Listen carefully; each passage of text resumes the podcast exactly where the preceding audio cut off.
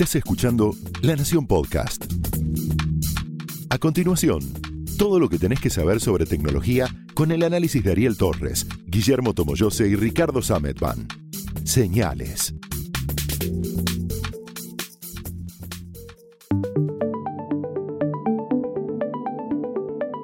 Hola, ¿cómo están? Bienvenidos a Señales, el podcast de tecnología de la Nación.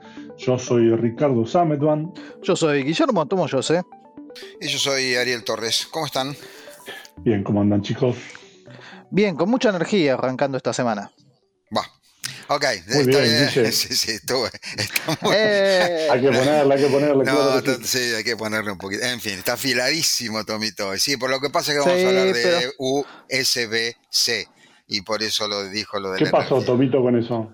Mira, esta semana, la semana que pasó, estuvo la Unión Europea haciendo un anuncio sobre una norma sobre, eh, sobre los conectores de los cargadores de los teléfonos móviles, de las tabletas, de, los, de las consolas de videojuegos, pero muy enfocado con los smartphones porque habla de un cargador universal y para eso postula a la norma USB-C, que es el conector que es conocido por ser reversible, el que tiene los bordes redondeados, que uno lo puede enchufar de cualquier manera, eh, pero que bueno, está reservado para los modelos más modernos o tal vez para los más costosos. Todavía hay una convivencia con la antigua norma, que eso por ahí lo pudieron ver en algunos teléfonos, que es el micro, el micro USB, el, el conector que eh, solamente lo tenés que poner de un lado, si lo pones al revés rompes el conector o la ficha.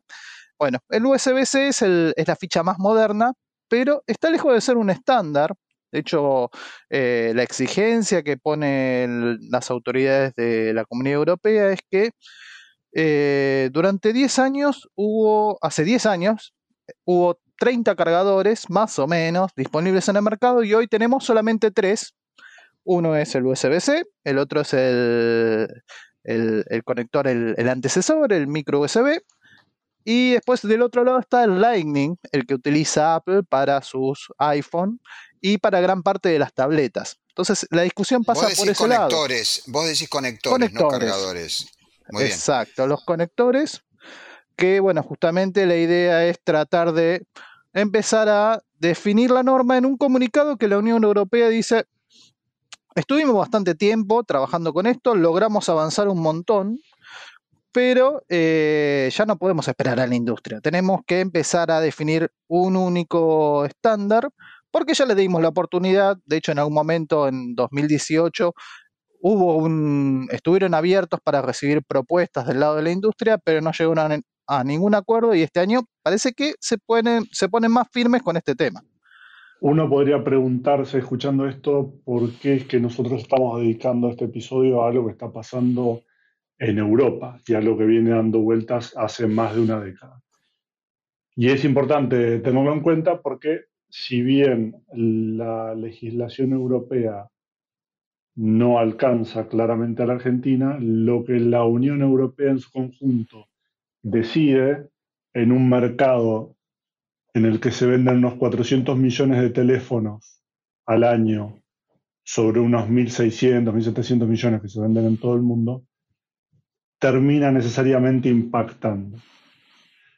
Entonces, lo que dice la Unión Europea, como, venía diciendo Tomito, es que desde 2009 que empezaron a dar vueltas con este tema, y que en esa época había una treintena de conectores, no solamente para celulares, sino también para tabletas y otros dispositivos, y que hoy, como bien dice Guille, hay tres.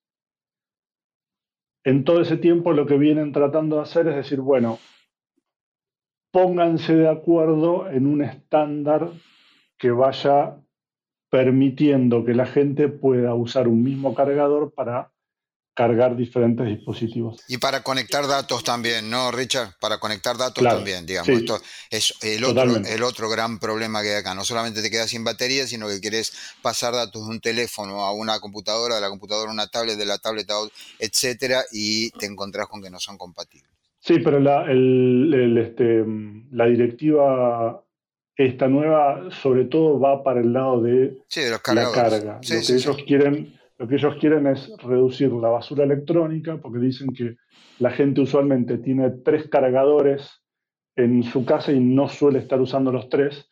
Y entonces lo que están pidiendo son dos cosas. Por un lado, que todos los fabricantes unifiquen el conector que tiene el teléfono, no el cargador, el conector que tiene el teléfono. Y por el otro, que dejen de incluir el cargador en la caja de venta del teléfono, que lo ofrezcan como una alternativa, que te digan, mira, yo te doy el teléfono, si querés un cargador, te lo vendo, pero que no lo incluyan de prepo. Estas dos cosas ya se vienen dando en la, industria. Como decía Guille, la enorme mayoría de los fabricantes de teléfonos con Android hoy está en USB-C. La única que no adoptó este, este estándar para teléfonos es Apple, aunque sí lo está implementando en, toda su línea iPad.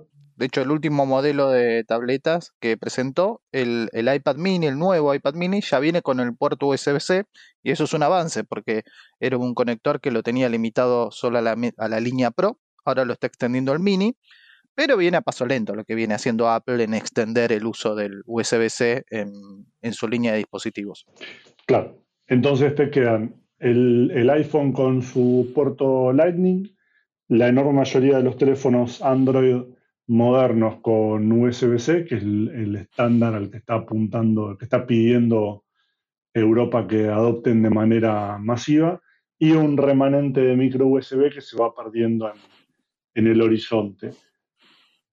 Em, entonces, lo que, lo que pasa con esto y con lo que yo estaba diciendo antes de por qué le damos bola a algo que sucede en Europa, es que con un mercado tan importante como el, europeo, a la enorme mayoría de los fabricantes no le queda mucha opción más que decir, bueno, si yo voy a hacer un teléfono que se tiene que vender en Europa y que tiene que estar autorizado por Europa, hago el mismo dispositivo para todo el mundo. No voy a hacer una versión específica para Europa pensando que hago una versión para Europa o una con otro conector para otro lado y demás. Por supuesto, de nuevo, para el mundo Android esto es la no noticia porque ya está el dispositivo con un conector USB-C, ya vienen así, con lo cual el único punto donde podría haber una diferencia es con el tema del cargador, si se incluye o no en la, en el, en la venta, ya hay varios fabricantes que están vendiendo teléfonos sin cargador, ya digamos como una decisión propia. Apple lo hizo, Samsung lo hizo, Xiaomi lo hizo, alguna otra marca que no me acuerdo ahora lo hizo, en general para los, los modelos de alta gama. Y entonces la, la compañía más afectada por este pedido de la Unión Europea, que por ahora es una, orden, pero que necesita todavía que sea aprobado por el Parlamento Europeo y que después se, se, cree una legislación. No es algo que ni que ya está definido ni que va a pasar mañana, sino que es algo que va a pasar dentro de mucho tiempo. Y cuando esté aprobada, incluso van a tener dos, dos años para los fabricantes para adaptarse. Decía, el principal afectado en todo esto es Apple que ya se había resistido antes a esta decisión y que ahora directamente dijo que se opone eh, de manera eh, directa, digamos, porque considera que lo que hace es frenar la innovación y que el mercado se ocupó en todo este tiempo de organizarse de una manera más o menos, entre comillas, natural, optando la enorme mayoría de los fabricantes de, de Android por USB-C y en el caso de Apple teniendo esta cosa medio híbrida entre Lightning para el iPhone y USB-C para, para las tabletas. Así que el panorama que se, que se extiende es este, con buena parte del mercado ya con USB-C, o sea que en realidad lo que tienen es que ajustar algunos temas, sobre todo de cómo funciona la carga rápida y qué van a hacer con los, con los cargadores, y por el otro, en el caso de, Apple, que va a tener que, sobre todo, ver qué camino toma y qué, cómo va a evolucionar toda esta legislación en el Parlamento Europeo. Un pedido previo a todo esto de hace unos años para que se unificaran los cargadores hacía que Apple en Europa vendiera su cargador con un adaptador, o sea, vendía un, cargador USB con un, adaptador para Lightning. Pero ahora lo que dice la Unión Europea es que no importa el cargador, lo que quiere es que el mismo dispositivo tenga un único conector.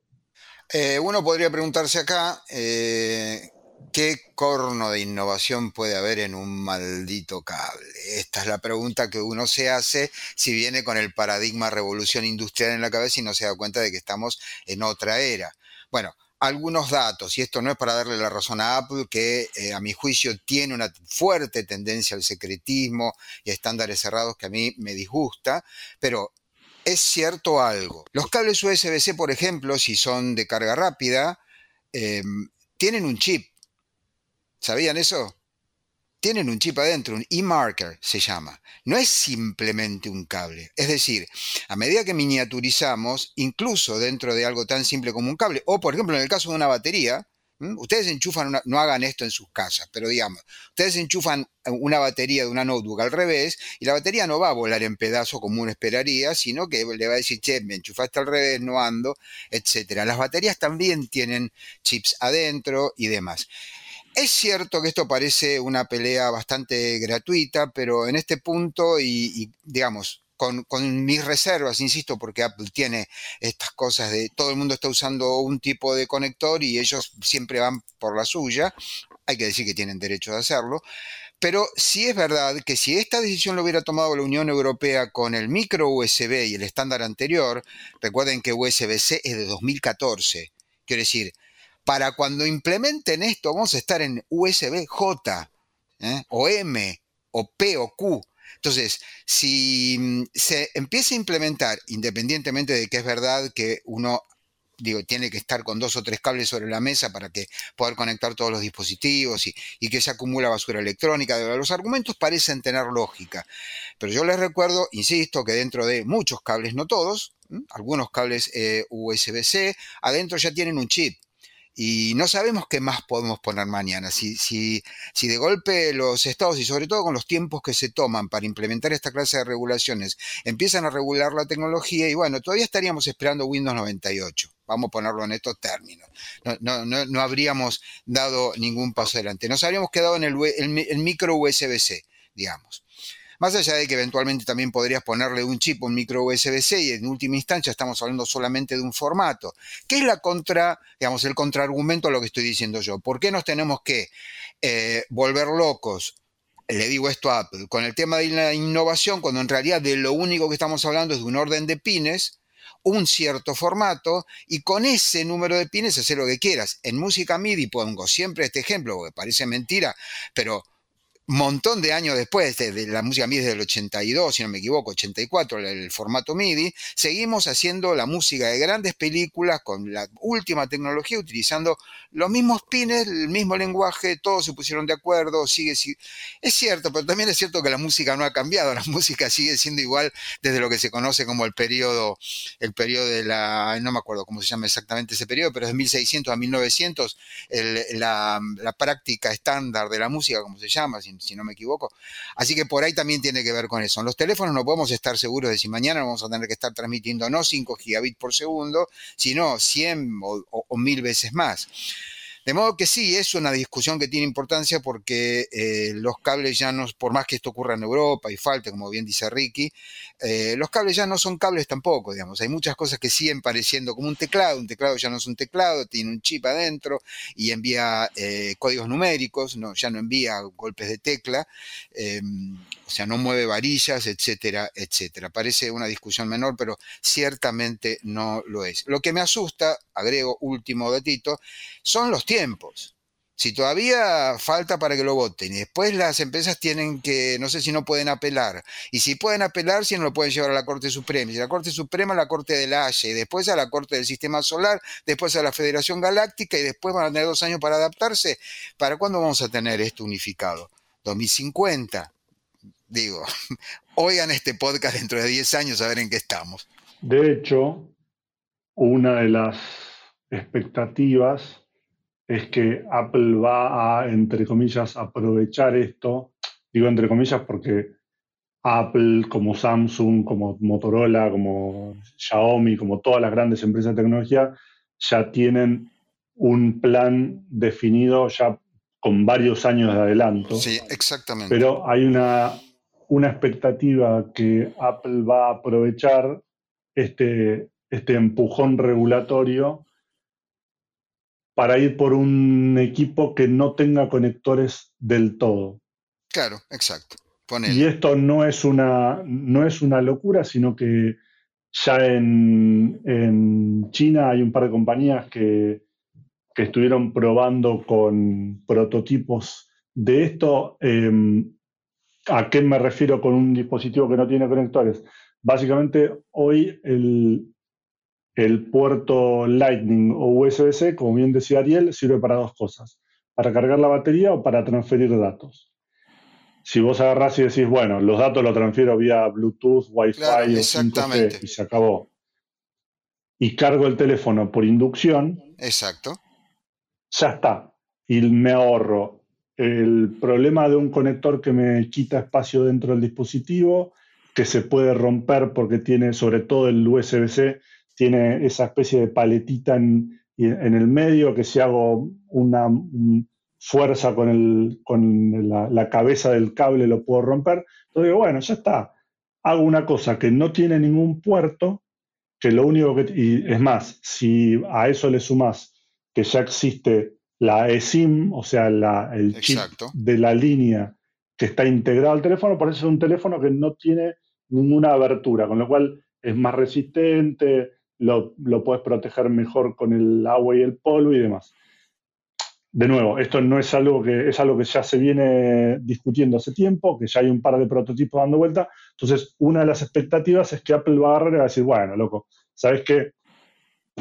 No te gusta que yo use Lightning, ningún problema te lo saco, sigo para adelante y no me, no me complico cambiando todo esto con, digamos, teniendo que cambiar todo mi diseño por un puerto que no aporta, al menos en líneas generales, ninguna ventaja sobre el que estoy usando yo y que de hecho hace que, porque es el gran problema para Apple en este momento, que todo el enorme ecosistema de accesorios basados en los puertos Lightning quede, quede obsoleto si se pasan al, al USB-C. Bueno, igual quedarían obsoletos si le sacan el conector, a menos que hicieran alguna clase de accesorio para...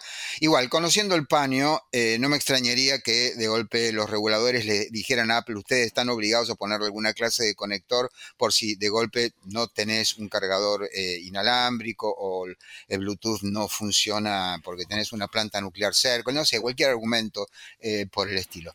Es una, una de esas zonas donde rozan y se sacan chispas los reguladores que son absolutamente absolutamente necesarios, desde luego, no, estamos hablando de, eliminarlos ni mucho menos, no es mi idea. Y de otro, del otro lado, la innovación es una tensión que ha existido a lo largo de toda la historia de, las nuevas eh, tecnologías, y por nuevas tecnologías me refiero Seguramente alguien le dijo algo al primero que creó una hacha pedernal. Yo no puedo estar ahí, no tenemos la máquina del tiempo, pero no me asombraría que alguien hubiera dicho que eran más seguros los dientes, por, por decirlo de cierta, de cierta forma. Lo dejamos planteado entonces, eh, chicos, ¿qué les parece? Sí, me parece perfecto. Hay un, hay un punto más que, me vino a la cabeza cuando estabas mencionando, Ricky, por el tema del, eh, la carga de la carga inalámbrica. Y en este punto, la, esta propuesta de regulación que tiene la Comunidad Europea apunta que también hay distintos eh, sistemas o distintas tecnologías de carga rápida y tratan de establecer al menos un punto en común para que las compañías no se corten solas con su propia norma y algunas ofrezcan una velocidad de carga mucho más rápida o incluso también lo aclaran y dicen queremos evitar que eh, limiten de forma injustificada esa velocidad por ofrecer un cargador más lento. Es algo que por ahora tal vez no está tan extendido en el mercado, un cargador rápido, pero debido al crecimiento de las baterías, empieza a ser un, factor a tener en cuenta a la hora de comprar un, tipo de cargador para reponer la, energía de un teléfono. Así que ahí hay un punto que también se conecta un poco con lo que venía hablando de la ausencia o el retiro de los conectores físicos, que es que hay otro terreno de discusión que es en algún momento también se va a tener que hablar qué tipo de norma para la carga inalámbrica, que es algo que también ya se está empezando a hablar y se ponen a evaluar ante futuros escenarios en la industria. Claro, porque lo que hay que tener en cuenta es que si bien el estándar QI o QI o como CHI, como le dicen los, los norteamericanos, es el, el, que adoptaron todos los fabricantes para la carga inalámbrica, para la carga por inducción, después cada fabricante hace como su propio truco para lograr, por ejemplo, en el caso de Xiaomi, carga de 120 watts, que es lo mismo que podés lograr con un cable en los modelos más avanzados. Y entonces lo que también está pidiendo la Unión Europea es que estandaricen todo esto. Bueno, cada uno tiene su propia manera de cargar y qué sé yo, entonces nunca te queda claro si un cargador USB-C, digamos, seguro te va a servir, pero nunca, nunca te queda claro cuál es el máximo que te va, de potencia que te va a entregar para tu dispositivo. Y lo mismo pasa con la carga por inducción. Entonces, en todo ese combo es que están tratando de unificar los temas. Muy bien, creo que, está bien y suficientemente planteado el tema de cargadores, cables y todo lo demás. Posiblemente para cuando todo esto se resuelva, ya vimos esta película, se lo digo sobre todo a Ricardo, que hace, digamos, todavía más tiempo que con Tomito, que también hace mucho tiempo que estamos viendo esto, ya vimos esta película un número de veces para cuando la tinta se termina de secar en el último acuerdo del último decreto, de la última ley, del último artículo, del último inciso ya tenemos una tecnología que dejó a la otra 100 años atrás. Pero en fin, nos vemos en el próximo capítulo de Señales. Chau chicos. Adiós. Chao. Chao.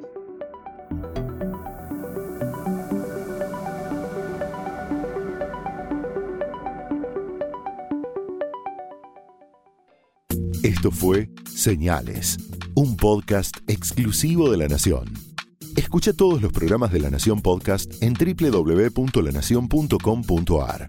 Suscríbete para no perderte ningún episodio. Estamos en Spotify, Apple Podcast, Google Podcast y en tu reproductor de podcast favorito. Seguí escuchando La Nación Podcast.